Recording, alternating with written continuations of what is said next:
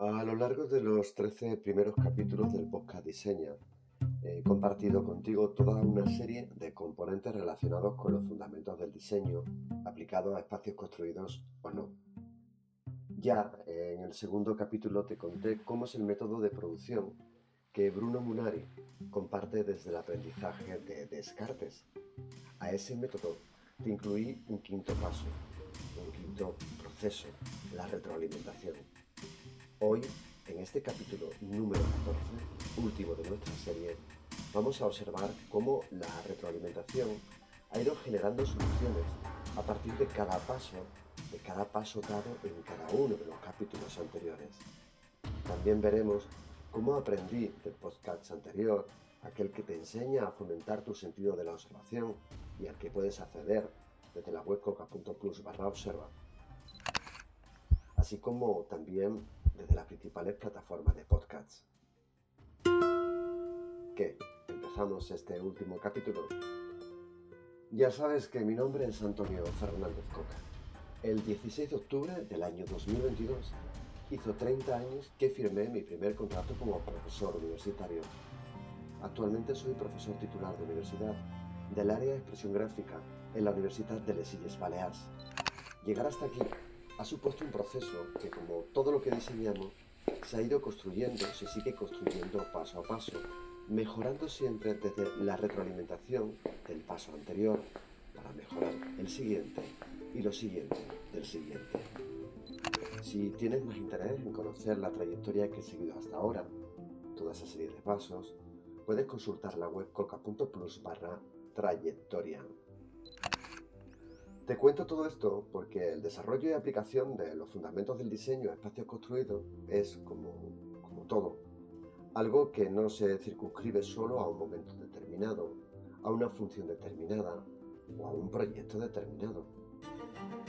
Todo, todo lo que hagas, y aquí te quiero insistir bastante, alimenta desde la retroalimentación lo siguiente, sea del mismo campo o no, esa siguiente cosa que realices. Pero a estas alturas, ¿qué es la retroalimentación? La Real Academia de la Lengua Española define retroalimentación como efecto retroactivo de un proceso sobre la fuente que lo origina. Efecto retroactivo de un proceso sobre la fuente que lo origina. A partir de aquí, podríamos elaborar un concepto que determinase que retroalimentación es un proceso que se genera en respuesta a una actuación previa. A partir del mismo, podemos aprender las consecuencias negativas y positivas de lo que hemos realizado, conocer en qué falla y cómo podemos solucionarlo tanto en la actuación actual como en las próximas que realices. Para lograrlo, también te he insistido en esto desde varios capítulos anteriores, es importante que lleves un diario de lo que vas obteniendo como resultado.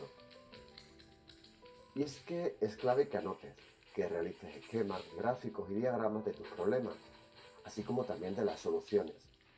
También es vital que lo apoyes con esa información que te cuenta dónde has conseguido y dónde has logrado estas mejoras. Si son tuyas, relata cómo has llegado a ellas. Si son ajenas, escribe de quién son y dónde las encontraste. Este diario este cuaderno de campo personal te va a ayudar en futuras ocasiones. Recuerda que no siempre tenemos presente todos los datos que vamos obteniendo. La vida, la tuya, la mía, la de todos, está llena de circunstancias que a veces nos hace no tener presente absolutamente todos estos descubrimientos. La retroalimentación, además, también va a repercutir en la difusión de tu proyecto. Es cierto que a veces vas a trabajar por cuenta ajena y que el éxito lo firmará quien te contrata. También lo es que tu postura durante el desarrollo del trabajo te abrirá puertas a futuras actuaciones. ¿Recuerdas aquello del cliente latente? Futuras actuaciones y proyectos y lo que pueda surgir relacionado con tu labor o la que tenga que ver colateralmente con la misma. Aquí, por eso siempre tienes que pensar en dejar huella. Lo más importante es la huella relacionada con tu actitud, Estar atenta o atento a todo lo que nos ofrece el concepto retroalimentación será uno de los parámetros que te va a dar más puntos. aplicarlos al proyecto que está en marcha e incluso, ya te digo, emplearlo en futuras colaboraciones, no solamente hablará de ti como una persona resolutiva, sino que además te va a diferenciar y muy fuerte de tu competencia. Luego, y ahora te voy a hablar de este podcast que ya estás terminando de escuchar, aquí no solamente he aplicado lo aprendido capítulo a capítulo, y también desde podcasts anteriores que he realizado, sino que también estoy volcando en él mucha dinámica sobre lo que investigo tanto acerca de cómo realizar un podcast educativo como de los lenguajes y formas de comunicación generacional de cada momento. Algo que conozco bien desde estos ya 30 años de experiencia docente, 30 años pendiente e investigando sobre estos cambios hacia la evolución de la comunicación en el aprendizaje universitario. Luego, te decía, nosotros hemos hablado sobre fundamentos del diseño a la hora de proyectar un espacio construido o no. Entre los componentes de los que hemos hablado, te he incorporado lo referente a la señalética. Esto es propio del campo del diseño gráfico, como también lo es el sistema de carátula, los elementos visuales que ves en cada capítulo. Desde la investigación provocada desde la retroalimentación sobre los resultados anteriores, he pintado para ti, sí, porque todas las carátulas son pintadas, no es una inteligencia artificial, no es un filtro. He pintado para ti toda una serie de imágenes que son metáforas visuales acerca del tema que vas a tratar en cada capítulo. Esas carátulas las ves cuando consultas la web coca.plus barra fundamentos o cuando nos encuentras a través de, cualquier plataforma de podcast, también en el aula digital.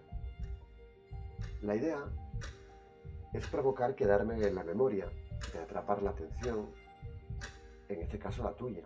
En tu caso sería atrapar la atención y quedarte en la memoria de tu cliente actual, algo que también tenemos que buscar conseguir con el cliente latente del que te he hablado desde el inicio de nuestros capítulos. La retroalimentación, y ya terminamos, es, ya te digo, algo clave para saber cómo ha funcionado un proyecto. Para obtener esta información, has de estar atenta o atento, observar y anotar. También puedes establecer un canal de comunicación online con tu destinatario. En nuestro caso, este canal de comunicación online es nuestra web. Se trata de coca.plus barra fundamentos. Desde su menú de navegación puedes encontrar cómo contactarme y contarme cómo mejoraría tú este podcast. Tu ayuda, tus comentarios, también son retroalimentación. Muchísimas gracias por estar aquí a lo largo de todo este proceso de formación en fundamentos del diseño aplicado a espacios construidos o no. Ahora apoyado desde una narrativa transmedia que ha empleado el soporte podcast para reforzar tu proceso de aprendizaje. Nos vemos en el aula, en la web coca.plus barra fundamentos, en el aula digital, a través del correo electrónico estudio arroba fernandezcoca.com y también a través de la cuenta de Twitter arroba Fernández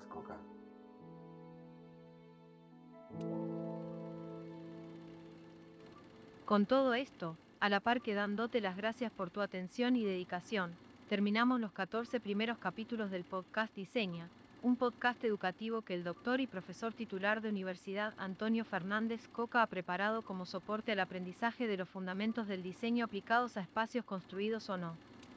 Esta materia se imparte desde la asignatura de igual nombre en el grado en edificación de la Escuela Politécnica Superior de la Universidad de Les Illes Balears. Puedes consultar y ampliar este material creado sin ánimo de lucro como apoyo extra al proceso de aprendizaje en fundamentos del diseño desde la web coca.plus barra fundamentos. Gracias Elena. Elena Fenoy es la voz que ha despedido este capítulo y ha dado y ha apoyado los restantes. La música empleada en este capítulo, así como en todo, pertenece a la plataforma artlist.io con la que tenemos un contrato, una licencia de uso universal.